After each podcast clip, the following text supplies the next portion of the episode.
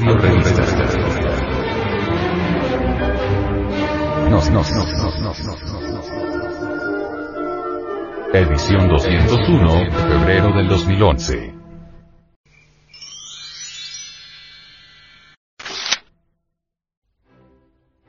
Audio revista. Gnosis. Edición 201, febrero del 2011. La gran creación. Protón y antiprotón.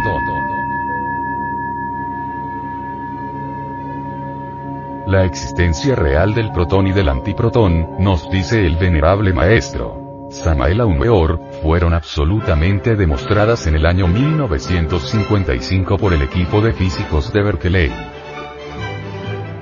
cuando se bombardeó una placa de cobre, con una energía de 6.000 millones de electrovoltios,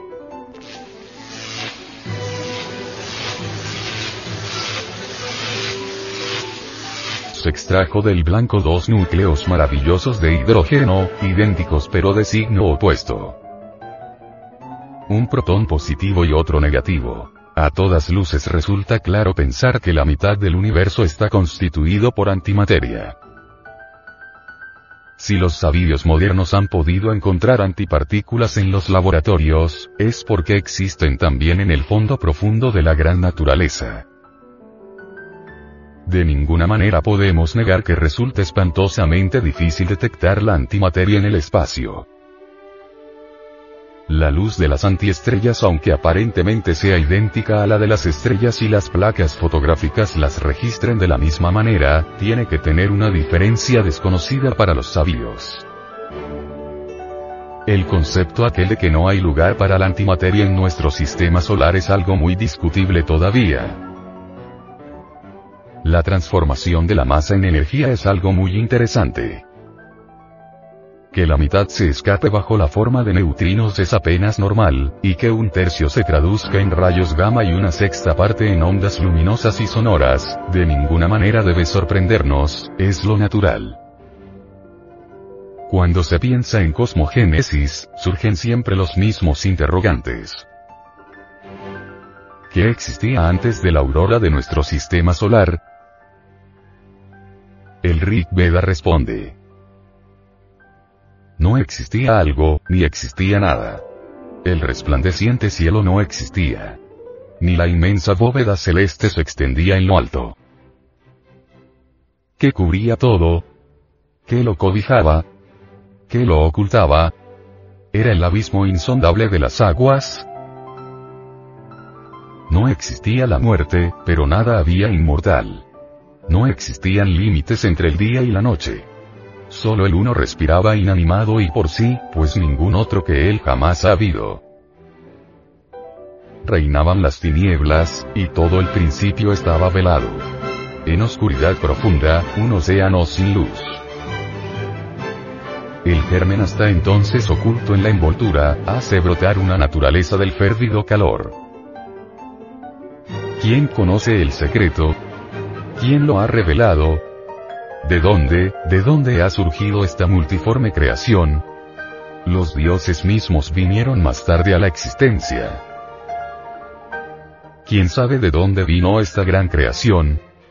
Aquello de donde toda esta creación inmensa ha procedido, bien que su voluntad haya creado, bien fuera muda, el más elevado vidente, en los más altos cielos, lo conoce, o quizás tampoco, ni aun él lo sepa contemplando la eternidad. Antes que fuesen echados los cimientos de la tierra, tú eras. Y cuando la llama subterránea rompa su prisión y devore la forma. Todavía serás tú, como eras antes, sin sufrir cambio alguno. Cuando el tiempo no exista. Antes del Mahambantara, día cósmico, de este universo en el cual vivimos, nos movemos y tenemos nuestro ser, solo existía energía libre en su movimiento.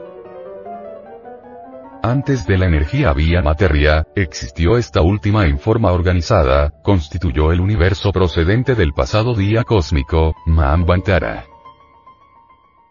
Del universo pretérito solo nos queda como recuerdo la luna, nuestro querido satélite que en la noche nos ilumina.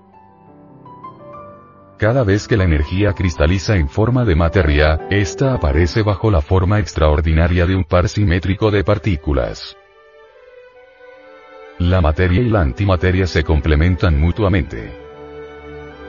Prácticamente este es un tema nuevo para la ciencia contemporánea y en un futuro se progresará aún más. A todas luces resulta absurdo afirmar que en nuestro universo solar no existe lugar para la antimateria. La materia está siempre acompañada de antimateria sin lo cual es claro que la física nuclear quedaría sin fundamentos, perdería su validez. En la aurora del Mahambantara, día cósmico, el universo apareció bajo la forma de una nube de plasma, o sea hidrógeno ionizado. Existen 12 hidrógenos fundamentales en nuestro sistema solar y esto ya ha sido analizado por los grandes maestros de la humanidad.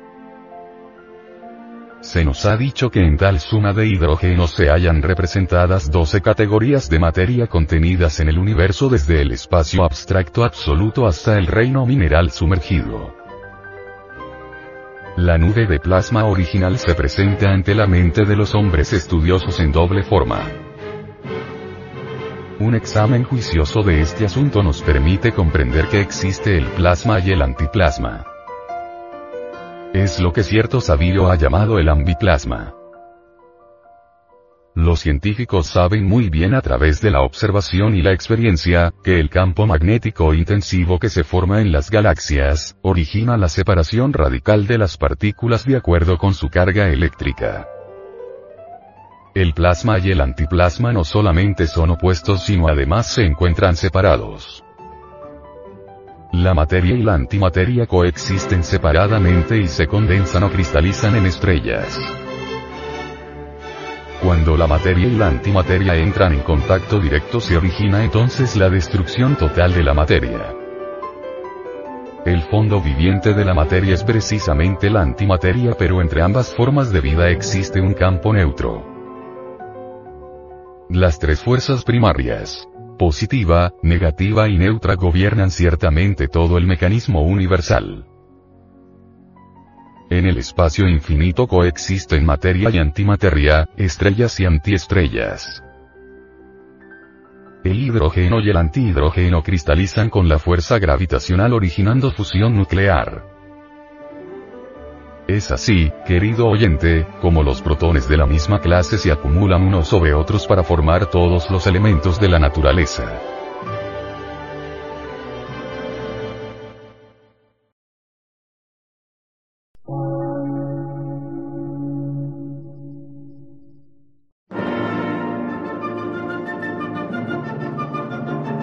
Emisora, gnóstica, transmundial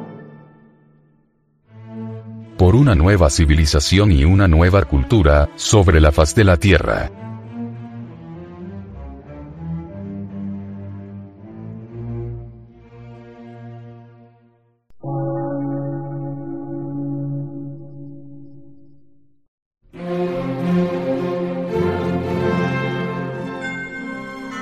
Medio de radiodifusión científico, artístico, místico y filosófico, de la Asociación Colombiana de Centros de Estudios Gnósticos, Antropológicos, Psicológicos y Culturales. A.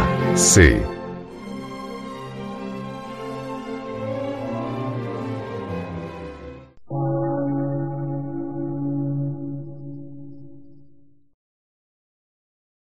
Lectura en movimiento. Difusión sin fronteras.